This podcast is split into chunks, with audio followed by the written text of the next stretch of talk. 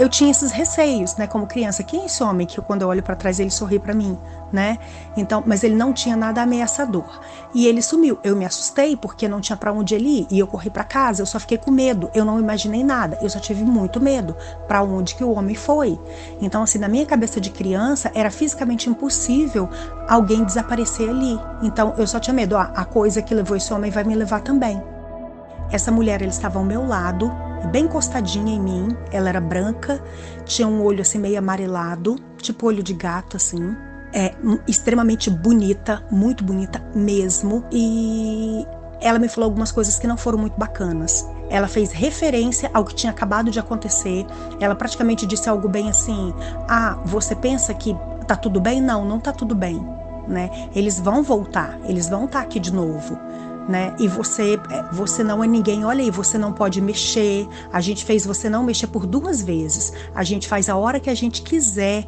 Você nem vocês. Aí eu entendi como, tipo assim, humanos, vocês não são nada nem ninguém.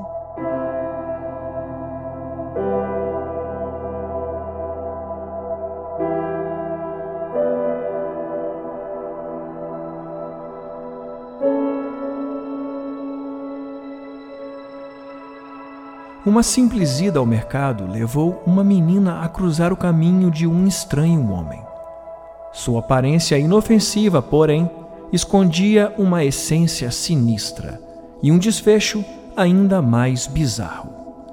Eu sou Zero, seu anfitrião, e esta é a fita número 148 dos Relatos Flutuantes.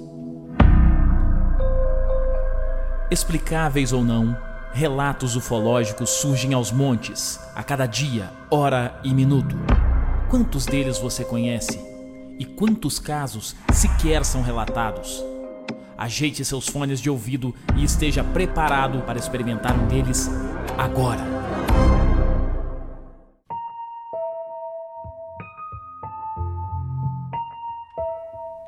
Olá, flutuante, seja bem-vindo de volta à nave. O episódio de hoje, número 148, nós vamos ouvir a história da Elis, que traz um relato aqui da minha terrinha do Espírito Santo. E esse relato dela tá muito legal.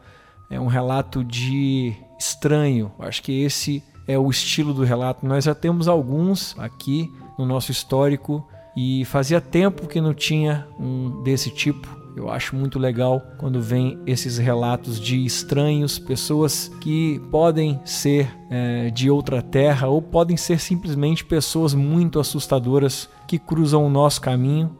E eu vou pedir para que você escute e depois comente aqui ou comente no nosso Instagram o que você achou desse relato, se você acha que isso é realmente caso de um extraterrestre. Vamos ouvir o que, que a Elis tem a dizer para gente e depois eu quero saber também o que você tem a nos dizer sobre esse relato. E se você é um apoiador do nosso podcast, eu te convido, assim que acabar o episódio, a participar do nosso grupo de debate no Telegram. Tá? O link para participar, caso você ainda não seja um comissário de bordo, um apoiador, é o primeiro link aqui na descrição. A partir de R$ reais você tem acesso a todos os episódios exclusivos, a um episódio exclusivo todo mês e também participa do nosso grupo de debate onde a gente conversa com os participantes, manda pergunta para os participantes que não estão no grupo. Então, com esses debates, a gente consegue transformar um relato de meia hora em uma conversa de dias e até semanas, com muito mais informação lá dentro do grupo. E entrando no grupo, você também tem acesso ao histórico de conversa. Se você tiver alguma dúvida de algum episódio passado, você pode chegar lá e procurar o participante ou fazer a pergunta lá no grupo e a gente vai encaminhar para o participante. Então, é, vem com a gente, vem participar da nossa comunidade, clica no primeiro link aqui e acessa o nosso Apoia-se, seja um comissário de bordo ou quem sabe um copiloto. Tudo bem? Então agora vamos lá para o relato da Elis que está sensacional. Eu só te peço uma coisa: ajeite bem o seu fone e voa lá flutuante.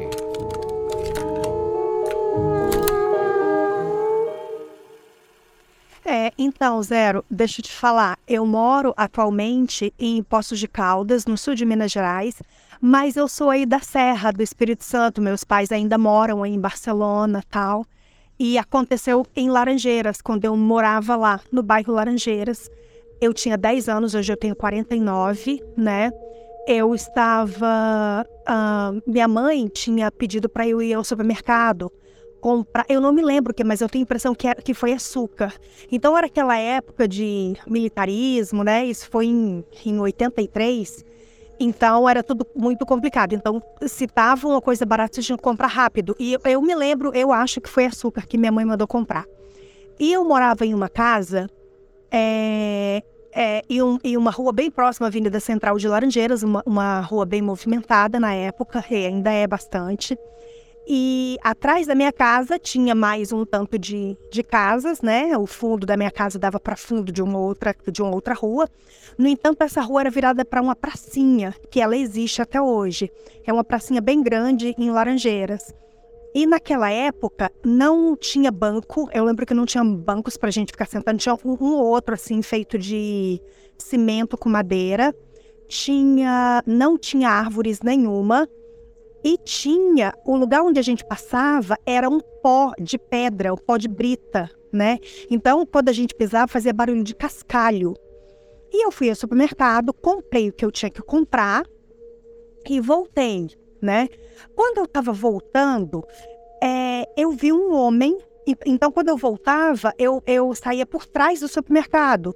A, o fundo do supermercado, que era o lugar que eles é, colocavam as mercadorias, que desembarcavam os caminhões com as mercadorias, era, já era, o fundo já dava para a pracinha. Então eu atravessava a pracinha e já estava na rua que saía na minha casa, né? E nisso eu, eu vim andando, né, passando pelo cascalho, calmamente, como qualquer criança de 10 anos de idade, 9, 10 anos. E de repente eu senti alguém também pisando no cascalho. Eu olhei para trás. Então, assim, naquela época, a minha mãe tinha muito medo, né, de, de sequestro, de, de a gente ser sequestrado, de pessoas oferecer coisas com drogas tal. Então, ela sempre falava pra gente não conversar com estranhos tal. E naquela região ali eu conhecia todo mundo. As pessoas casam em volta da pracinha, a gente conhecia todo mundo, a gente brincava na pracinha com as crianças. Então, eu morava ali há muitos anos, minha mãe conhecia todo mundo ali. Eu olhei para trás eu vi um homem. Ele estava vindo atrás de mim. É, ele era loiro, branco, né? Ele tinha pouco cabelo, um cabelo bem curtinho, bem lisinho, é, é, penteado de ladinho. Eu me lembro nitidamente, se eu soubesse desenhar, eu desenharia ele. Ele não era um homem alto, né? apesar de eu ter 10 anos, ele não era um homem muito alto. Ele deveria ter, no máximo, 1,70m, 1,70m e pouquinho. Ele não era um homem muito alto. E magro, e ele estava com uma roupa caque. Todo um conjunto caque a, a impressão que eu tinha, como lá tinha muitos funcionários da Vale e da CST, eu olhei e imaginei que ele fosse um funcionário da Vale. Era igual os, os uniformes da Vale. O meu pai trabalhava na Vale nessa época. Então, para mim, era um funcionário da Vale. Só que eu não vi o ônibus parando. Então, tinha os ônibus que levavam e traziam os funcionários. E nem era horário de troca de turno, né? Eu, lógico que eu, como criança, não reparei isso. Mas meu pai, eu tinha tios que trabalhavam nessas empresas. Então, assim, é, só que depois eu fui reparando que o horário não era. Aí eu olhei, ele estava com a roupa toda caque, camisa social de botão e uma calça dessas de empresa mesmo, né? Assim, tudo caque, daquele brim. E eu olhei, aí ele sorriu para mim, mas aquele meio sorriso que você não mostra os dentes. Um rosto extremamente simpático. E ele era bem um homem, ele não era bonito, mas um homem que, sabe, gente quando parece que tem dinheiro, que é super cuidada, ele parecia isso, apesar da roupa que para mim era alguém que trabalhava na Vale do Rio Doce. Aí eu olhei e ele sorriu para mim. Ele estava um pouco distante, né, de mim. E eu continuei andando com a minha sacolinha do supermercado e ouvindo os meus passos no cascalho. E eu ouvi o dele também. E toda hora eu olhava para trás. Quando eu olhava para trás, ele sorria para mim. Ele não carregava nada, ele não tinha absolutamente nada na mão, nada. É, ele só me olhava, né? E olhos claros, eu reparei isso. Mesmo à distância, eu percebi que ele tinha olhos claros. E eu continuei andando. E toda hora eu olhava, eu olhava para trás. Eu ficava com aquilo que a minha mãe colocou na cabeça, mas ele era um, tava, aparentemente uma pessoa extremamente simpática, né? Eu que era meio selvagem mesmo assim, né? E eu olhava e ele sorria. Eu olhava e ele sorria. E eu andei. De repente, e a pracinha não é pequena, né? Ela é bem grande para você atravessar. Em um dado momento, eu ouvi só os meus passos. Eu olhei para trás e ele não estava mais. Nós estávamos no meio da praça. não tem para onde aquele homem ter ido. Ou ele foi para cima ou ele foi para baixo. A terra engoliu. Não tem para onde ele ter ido. Eu olhei para um lado da praça, eu olhei para o outro, não tinha ninguém na rua, um calor insuportável, que eu não preciso nem falar para você do calor que é aí, né? Um calor insuportável, um sol para cada cabeça, ninguém na rua, só eu. Eu era a única pessoa e esse homem. Juro para você, Zero, ele desapareceu. O homem não estava em lugar nenhum. O homem estava o quê? A 10 passos atrás de mim? O homem desapareceu. Nem isso, acho que nem isso. Ele desapareceu. Eu olhei para um lado, olhei para. Não tinha uma árvore para esse homem esconder, não tinha uma grama para esse homem estar tá deitado no chão, não tinha absolutamente nada. Nem que ele fosse o Caulius e ele tivesse corrido, ele não teria tempo de ter entrado em uma casa. Mesmo porque eu conhecia todas aquelas pessoas, to todas aquelas crianças ali em volta, que estudavam na mesma escola que eu e que os meus irmãos. Aonde que esse homem foi parar? Ele simplesmente desapareceu. Eu me arrepiei inteira e eu virei em pó até minha casa.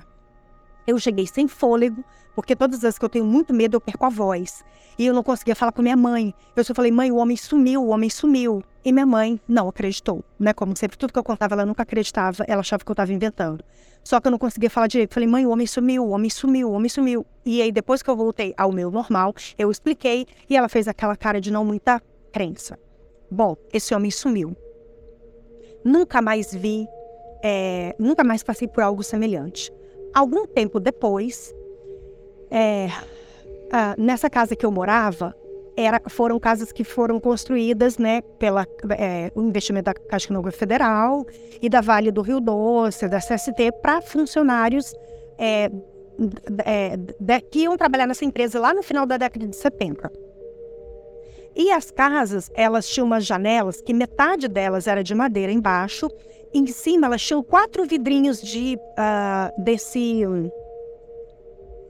desse vidro martelado, né? Aquele que tem um monte de pontinho. Uh, o nosso quarto dava para a lateral da casa, né? E na casa da vizinha, é, ela deixava a luz da, do fundo, né? Da varandinha do fundo, do alpendrezinho ligada à luz durante toda a noite. Então clareava o nosso quarto, que era o meu quarto das minhas irmãs. Uh, eu dormia no meio, eram três camas. De um lado meu dormia uma irmã minha e do outro a outra irmã. E, então, bem frente a mim, a minha cama tinha um guarda-roupa de cor escura, imitação de Mogno, sabe? Mogno. E aí, uh, eu não sei porquê, eu, tava, eu acordei, eu estava deitada de barriga para cima, que não é um hábito que, que eu tinha nessa época. Eu nem deitava nem de barriga para cima nem para baixo, eu dormia só de lado. E aí eu acordei de barriga para cima, acordei assim, naturalmente, abri o olho e sentei na cama. Quando eu sentei na cama, tinha um homem na minha frente, de pé. Ah, e esse homem, é, ele era enorme. Ai, como é que eu vou te explicar? É, Parece que tudo nele era gigante. Não é que ele era, ai, nossa, que homem alto tem dois metros de altura. Não. Parece que ele era um gigante. Tudo nele era grandão. Um cabeção, mãozão. Uma coisa de. parecia um, um desenho desproporcional. Só que ele não estava em 3D, ele estava em 2D, na minha cabeça. Parecia um desenho feito uma folha. Hoje eu entendo que era tipo um holograma. Porque através dele, eu via ele, só que com o tempo eu comecei a ver o fundo do guarda. É, o, no fundo, eu comecei a ver um guarda, o guarda-roupa. Zero, ninguém no meu quarto acordou, nem nenhuma das minhas irmãs, mas ele brilhava muito. Ele brilhava muito. E ele estava me olhando e rindo, também com aquele sorriso sem mostrar os dentes. Só que esse homem era diferente do outro. O outro era uma pessoa normal, igual a gente, só que ele parecia gente rica. A pele dele era diferente, o olho dele brilhava diferente, o cabelo dele era diferente. Esse homem que eu estava vendo, que parecia que tudo nele era gigante, ele tinha um cabelo comprido, aparentemente aparentava ter um olho claro. Eu não tenho certeza mais, porque ele não era é, é, 3D, ele parecia 2D, parecia um holograma. Ele tinha um cabelo comprido e ele estava vestindo uma roupa única, uma túnica ou algo parecido com uma roupa de hospital, bem compridona. Eu não consegui ver os pés dele por enquanto, na posição que eu estava, porque a minha cama tinha cabeceira atrás e também na frente, essas camas bem antigas, que na realidade tinha sido uma beliche. Então, é, tem os dois lados, e o meu pai tinha desmontado, refeito duas camas. Então, é, é, eu, não, eu, não, tinha reparado a parte de baixo dele ainda. Mas ele estava flutuando. Ele não estava com o pé no chão. Mas ele era muito grandão. E aí ele estava olhando para mim. E eu fiquei olhando para ele sentada na cama. E ele continuou parado olhando para mim. E eu fiquei pensando, será que ele quer falar alguma coisa para mim? Eu não senti o menor medo. E de repente, é, eu ajoelhei na cama e cheguei na parte de baixo da cama, que seria a cabeceira de baixo. E aí eu vi que não dava para ver o pé, como se já tivesse uma fumacinha ele apagado. E aí eu estiquei o braço para tocar. Quando eu estiquei o braço para tocar nele, ele balançou a cabeça e fez que não. E ele, aparentemente, ele deu um passo para trás. Mas olha que interessante, ele não encostou no guarda-roupa. E nem o guarda-roupa atravessou ele. Você entende? Parece que o quarto cresceu. Eu falei, gente, será que eu tô tendo um sonho? E tentei tocar e ele só balançou a cabeça e fez que não. Ele não me falou absolutamente nada. Ele só me olhava fixamente, um olhar amoroso, né? Mas uh, só não me falava nada, só não, não dizia nada. E aí, de repente, ele começou a subir, como se estivesse flutuando mesmo. Eu não dava para ver o pé dele, a roupa era muito comprida, eu não consegui ver. É, balançava como se ele estivesse em movimento, mas é, em 2D. E aí ele, ele sumiu, passou pela laje, sumiu. Eu deitei, dormi de novo. Chegando outro dia, acordei e falei para minha mãe. e como sempre, ninguém acreditou em mim, né? Então eu não sei se os dois fatos desses dois homens tá é, é, conectada. Mas aconteceu no mesmo ano, né? E me chamou muita atenção isso aí. E eu nunca me esqueci do rosto desses dois homens, dos olhos, do jeito deles me sorrir para mim, né? Mais de 30 anos depois, eu nunca me esqueci, né? Eu sei lá o que eles queriam dizer, é, se era desta terra ou não, se era de um mundo paralelo ou não, ou se era de outro mundo, eu não sei, né? E também não sei o que, que eles queriam comigo. Eu acho que eles só me observavam, não sei, né? Então é isso que marcou a minha infância. Enquanto eu ouvia o relato da Elisa, eu fui anotando algumas coisas e pedi para que ela falasse um pouco mais sobre isso, que eu achei muito interessante alguns pontos. E ela manda então mais um trecho bom de relato e vocês vão ouvir agora. Então presta atenção que tem muito mais coisa legal vindo aqui pela frente, olha só. Tem alguns detalhes que eu acho que eu esqueci de comentar, né? É, eu não lembro se eu falei, mas ele não tinha, não chegava a ter 30 anos de idade, né? é, hoje eu, eu, imaginando ele assim, é, na minha cabeça, revendo, ele não chegava a ter 30 anos de idade. E em nenhum momento também, porque eu corri, eu olhei para cima. Então não sei se existia alguma coisa em cima no céu, né? Eu sei que dos lados não tinha, porque eu corri muito e eu observei que não tinha ninguém na rua né? Não tinha nenhuma casa com portão aberto, nem nada disso. Mas em cima, eu não olhei para cima, eu não olhei para o céu, né? Eu só corri. Então, assim, eu não sei se esse homem, se ele era uma pessoa aqui, andante, vivente como nós, ele foi sugado.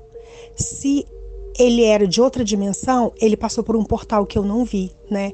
E se ele era um extraterrestre ou algo do tipo, ele também foi levado por algo em cima que eu também não vi. Então, assim, eu, o que eu posso te dizer, esse homem ele desapareceu assim, às minhas costas, e eu, eu realmente não sei para onde que ele foi. A primeira vez que na minha casa teve TV, eu tinha uns sete anos de idade, né? Era aquelas TVs de antigamente, de tubo, que tinha aquele botão que fazia um barulhão para poder trocar. E a minha mãe, ela sempre foi muito rigorosa com nossa educação. E ela escolhia o que a gente podia assistir, né? E ela colocava limite. Aí nós podíamos assistir, desenho animado, ah, podíamos assistir algumas partes dos programas do Silvio Santos no domingo, né? e tinha desenho animado, tipo pica-pau, essas coisas ela deixava assistir. E ela deixava a gente assistir a novela Meu Pé de Laranja Lima. Absolutamente mais nada. Eu, então eu não tinha assim acesso a coisa que ia me criar fantasia, esse tipo de fantasia na cabeça, né? Sobre é, ufologia ou fantasmas ou coisa do tipo. Não, eu acredito que eu não tinha nada que pudesse me criar isso a não ser as velhas histórias do avô, né, que tinha, que, que compartilhava com a gente o meu avô paterno, bastante histórias bacanas de coisas que ele já tinha visto. Então, o vovô, ele né? Ele, ele nasceu no início do século XX, em 1901 é, sempre morou no meio do mato e ele contava pra gente das luzes que seguiam eles durante a noite no mato. O vovô ele era lenhador, né? Então assim ele contava das coisas que seguia dessas luzes que seguiam ele no meio do mato. Eu para mim hoje eram é para mim isso são sondas, são orbes, né? Mas ele não entendia. Então assim ele falou que as mulas ficavam bem agitadas quando tinham essas luzes, né? Nessa parte eu cresci ouvindo, mas eu também não entendia nada. Eu só achava super bacana sentar na esteira no chão e vovô contar essas histórias, né? Então, para mim, só eh, eu via isso como muito interessante. Eu e meus irmãos, nós amávamos, né? Ouvir esse tipo de história. Ah, na época do ocorrido, que eu vi esse homem, a hora, quando eu olhava para trás, ele tinha um rosto muito sereno, ah, ele não parecia um inimigo, uma ameaça, né? Mas eu tinha medo, mesmo assim, assim eu tinha receio, né? De eu estar sozinha naquele ambiente e ter alguém é, me seguindo. Lembrando que, tipo assim, a Grande Vitória, ela sempre foi um, um lugar bem, bem perigoso, né? Então, assim, eu tinha esses receios, né, como criança. Quem é esse homem que quando eu olho para trás ele sorri para mim, né? Então, mas ele não tinha nada ameaçador. E ele sumiu. Eu me assustei porque não tinha para onde ele ir e eu corri para casa. Eu só fiquei com medo. Eu não imaginei nada. Eu só tive muito medo para onde que o homem foi. Então, assim, na minha cabeça de criança era fisicamente impossível alguém desaparecer ali. Então, eu só tinha medo. Ah, a coisa que levou esse homem vai me levar também, né? Mas à medida que eu fui crescendo é, e eu fui lendo e sabendo, eu, para mim, ele não era desse mundo. Na minha concepção, algum tempo depois eu imaginei, não, ele foi abduzido, tinha uma nave lá em cima e sugou ele, né? Porque eu não olhei para cima. Mas é, hoje eu acho que ele não era desse mundo. Eu acho que ele não. Realmente eu acho que não é eu acho que é, ou ele é de um mundo paralelo, mas eu não acho que ele era alguém dessa dimensão que nós estamos. Eu tenho para mim que não, né? Também não acho que ele estava ali por acidente. Tipo quando as pessoas falam falha na Matrix, eu não acho. Eu acho que ele tinha um propósito de estar ali. Depois, com o tempo, eu achei diferente a roupa dele também. Na minha cabeça, era um uniforme da Vale do Rio Doce, porque era da mesma cor, caque. Mas isso também pode ser um uniforme um outro tipo de uniforme, né? De um outro tipo de coisa. E realmente não tinha um símbolozinho da Vale no bolso, né? Eu nem me lembro se tinha bolso na camisa. Eu me lembro que era de botão, mas eu não me lembro se tinha bolso. E o uniforme da Vale e da CST tinha bolso para as pessoas colocarem caneta né? Ou algumas pessoas que fumavam no local que podia fumar, elas carregavam um cigarro ali. Mas eu não me lembro se tinha bolso. Mas também tenho absoluta certeza que não tinha nem o símbolo da Vale e nem o símbolo da CST. Né? Então, para mim, esse ser, essa pessoa, eu não sei se eu posso falar que ele é isso, ou ele é de outro local que não é o planeta Terra, ou ele é de uma outra dimensão, né? Que tá aqui, mas não faz parte dessa dimensão que a gente tá, né? É, depois desse ocorrido teve né, o caso do, daquele homem que apareceu no quarto, mas eu depois de adulta, já casada, isso aconteceu uns 15 anos atrás ou mais, eu não sei, é, nós estávamos passando por uma turbulência espiritual aqui em casa, né? E aí ah, era um domingo, meu marido estava na sala assistindo eu, um filme e eu no quarto, deitada na minha cama. E eu dormi, né? Era começo de noite, assim, final de domingo. Então, domingo sempre aquele cochilinho, né? E aí eu, eu acabei dormindo. Eu acordei. Novamente, eu estava de barriga para cima. Eu acordei, eu não podia mexer. Eu não sabia o que era paralisia do sono. Eu já tinha escutado falar é, a minha mãe ela falava, né? Ah, cuidado, a pisadeira sobe na tua barriga se a gente dormisse de barriga cheia. E é um dos motivos porque eu já falei que eu não dormia de barriga para cima de jeito nenhum eu não dormia de barriga para cima porque eu tinha medo, né, dessa bruxa que minha mãe falava vir para cima da minha barriga. Só que eu tava de novo de barriga para cima e eu tava paralisada. Eu abri o olho, eu não podia mexer, mas eu escutava o filme passando na sala. E meu marido, é, eu ouvi ele mexendo no sofá, ele virando no sofá, né? E eu tinha vontade de gritar ele, mas a minha garganta parece que não funcionava, a minha voz. Então, da posição que eu estava, na minha frente, né, ou seja, aos pés da cama, era a porta. E o quarto era bem apertadinho, então eu podia ver a porta, eu via a luz da sala vindo, refletia ela em parte do quarto, né? E tem um, um pequeno, um pequeno corredor, um pequeno espaço, e vai para um banheiro que fica mais escuro. De repente, quando eu olhei, quarto, no quarto inteiro tinham seres estranhos, né? Eles eram o que eu posso associar hoje, eles pareciam os dementadores do, do Harry Potter. Mas não era com aquela roupa rasgada, eles só eram uns, uns homens enormes de capuz e eu não via o rosto. Eu via que tinha ali uma massa embaixo, mas eu não conseguia enxergar, mesmo o quarto parcialmente é, clareado. Eu não conseguia enxergar, mas eu, eu enxergava que eles balbuciavam alguma coisa, falavam todos ao, ao mesmo tempo e eu não entendia. Como se alguém estivesse falando em russo, sabe? Uma língua bem diferente e eu não conseguia decifrar o que eles falavam. E eu tentava mexer e não conseguia. Eu tentava gritar meu marido e não conseguia. Eu sei que foi um pavor enorme e parece que foi aumentando esses seres, né? E eu senti um, um peso espiritual imenso. De repente, é, e eu naquela agonia toda, eu, eu tentava, eu falava assim, não, eu tenho que pensar em Deus, isso é coisa do, do, demônio, eu tenho que pensar em Deus, eu tenho, que, eu tenho que fazer uma oração, alguma coisa assim, né? E um pavor imenso. E eu não conseguia fazer as orações, né, que a gente está cansado de saber, eu não conseguia fazer, porque aquilo estava me deixando apavorada. E eu tinha a impressão que eles estavam chegando para perto de mim. E aí, de repente, eu vi um outro ser, e é aí que eu associo a pessoa que eu tinha visto no meio há, tantos anos, há 30, vamos dizer assim, anos atrás, né, para essa época, porque agora já fazem quase 40 anos que isso ocorreu. É, eu vi é, um, um ser que aí para as pessoas bem espiritualistas seria um ser de luz, né? Ele chegou para mim, aí comigo ele conversou. Era um homem também não muito alto, né, sexo masculino. Ele brilhava bastante, ele chegou para mim e falou assim: levanta e acende a luz.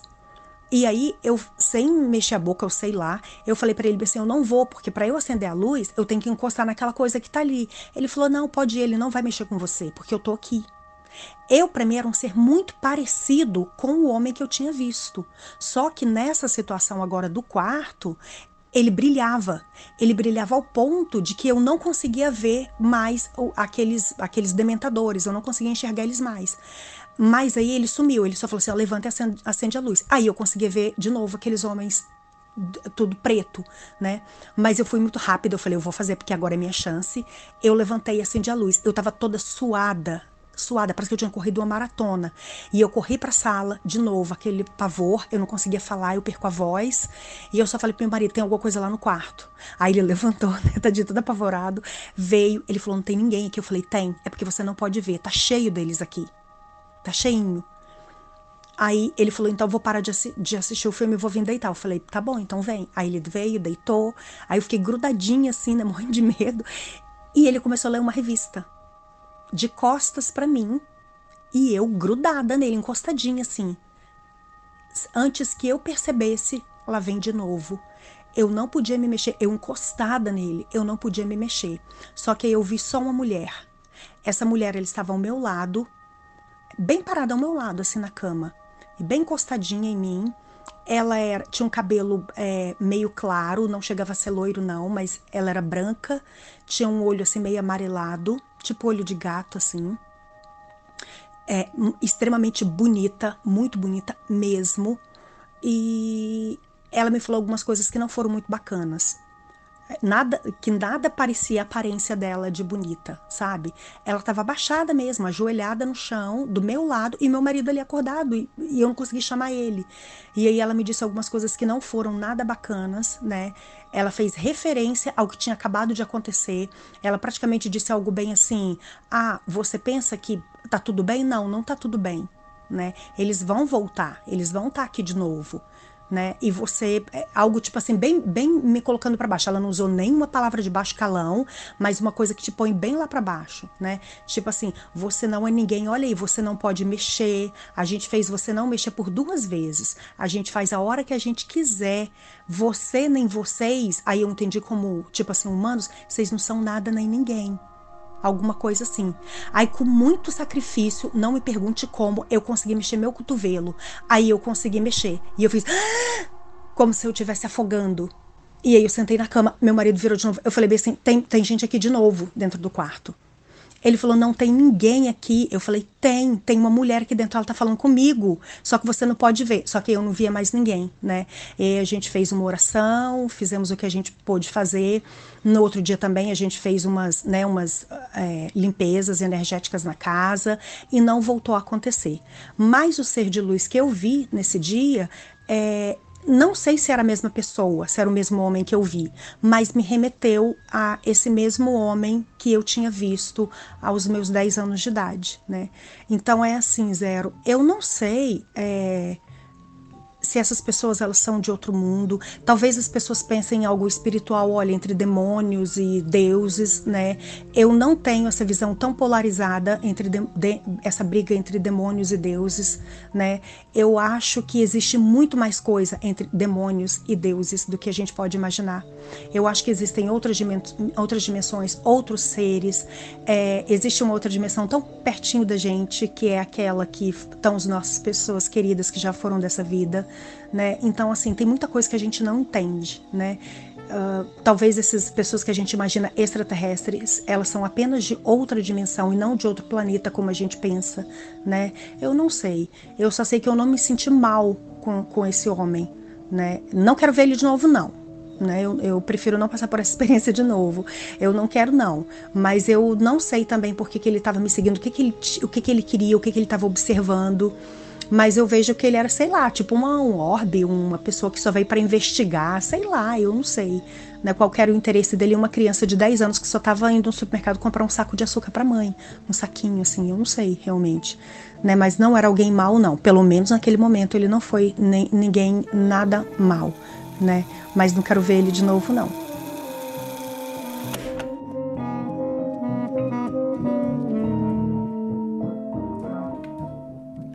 Muito bem, este foi o relato da Elis, o episódio 148 dos Relatos Flutuantes, e eu te faço um apelo, se você conhece alguém dessa região que ela conta, ou conhece alguém que viveu algo parecido, compartilha esse episódio com essa pessoa e vamos tentar trazer ela para cá, para a nave dos relatos flutuantes. Vamos conectar relatos, vamos fazer uma teia de relatos flutuantes Brasil e mundo afora. E por falar em teia, você já conhece o nosso mapa UFO Maps? Clica aqui na descrição desse episódio, tem um link chamado UFO Maps. Clica ali que tem um mapa com um pin em todos os lugares onde aconteceram os relatos flutuantes, desde o episódio 1 até hoje. Entra lá, faz uma pesquisa, quem sabe você encontra algum relato que aconteceu aí pertinho da sua casa. É muito legal, é muito interessante fazer essa pesquisa no UFO Maps.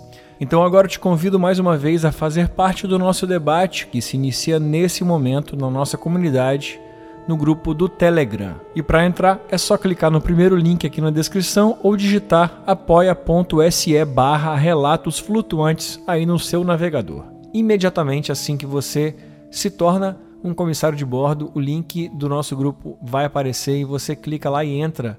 Entra logo, vamos trocar uma ideia Vamos tentar fazer umas perguntas, mais perguntas para Elis, quem sabe. Vai ver que tem muita história ainda escondida aí. Eu tenho certeza que você vai curtir muito fazer parte da nossa comunidade, tá? E é por esse motivo que eu quero dar as boas-vindas aos últimos comissários que se tornaram é, membros da nossa comunidade nessa última semana. Então sejam muito bem-vindos os comissários Leonardo e Danilo. Gente, muito obrigado. Eu espero que vocês curtam muito todo o material exclusivo que tem para vocês, tá?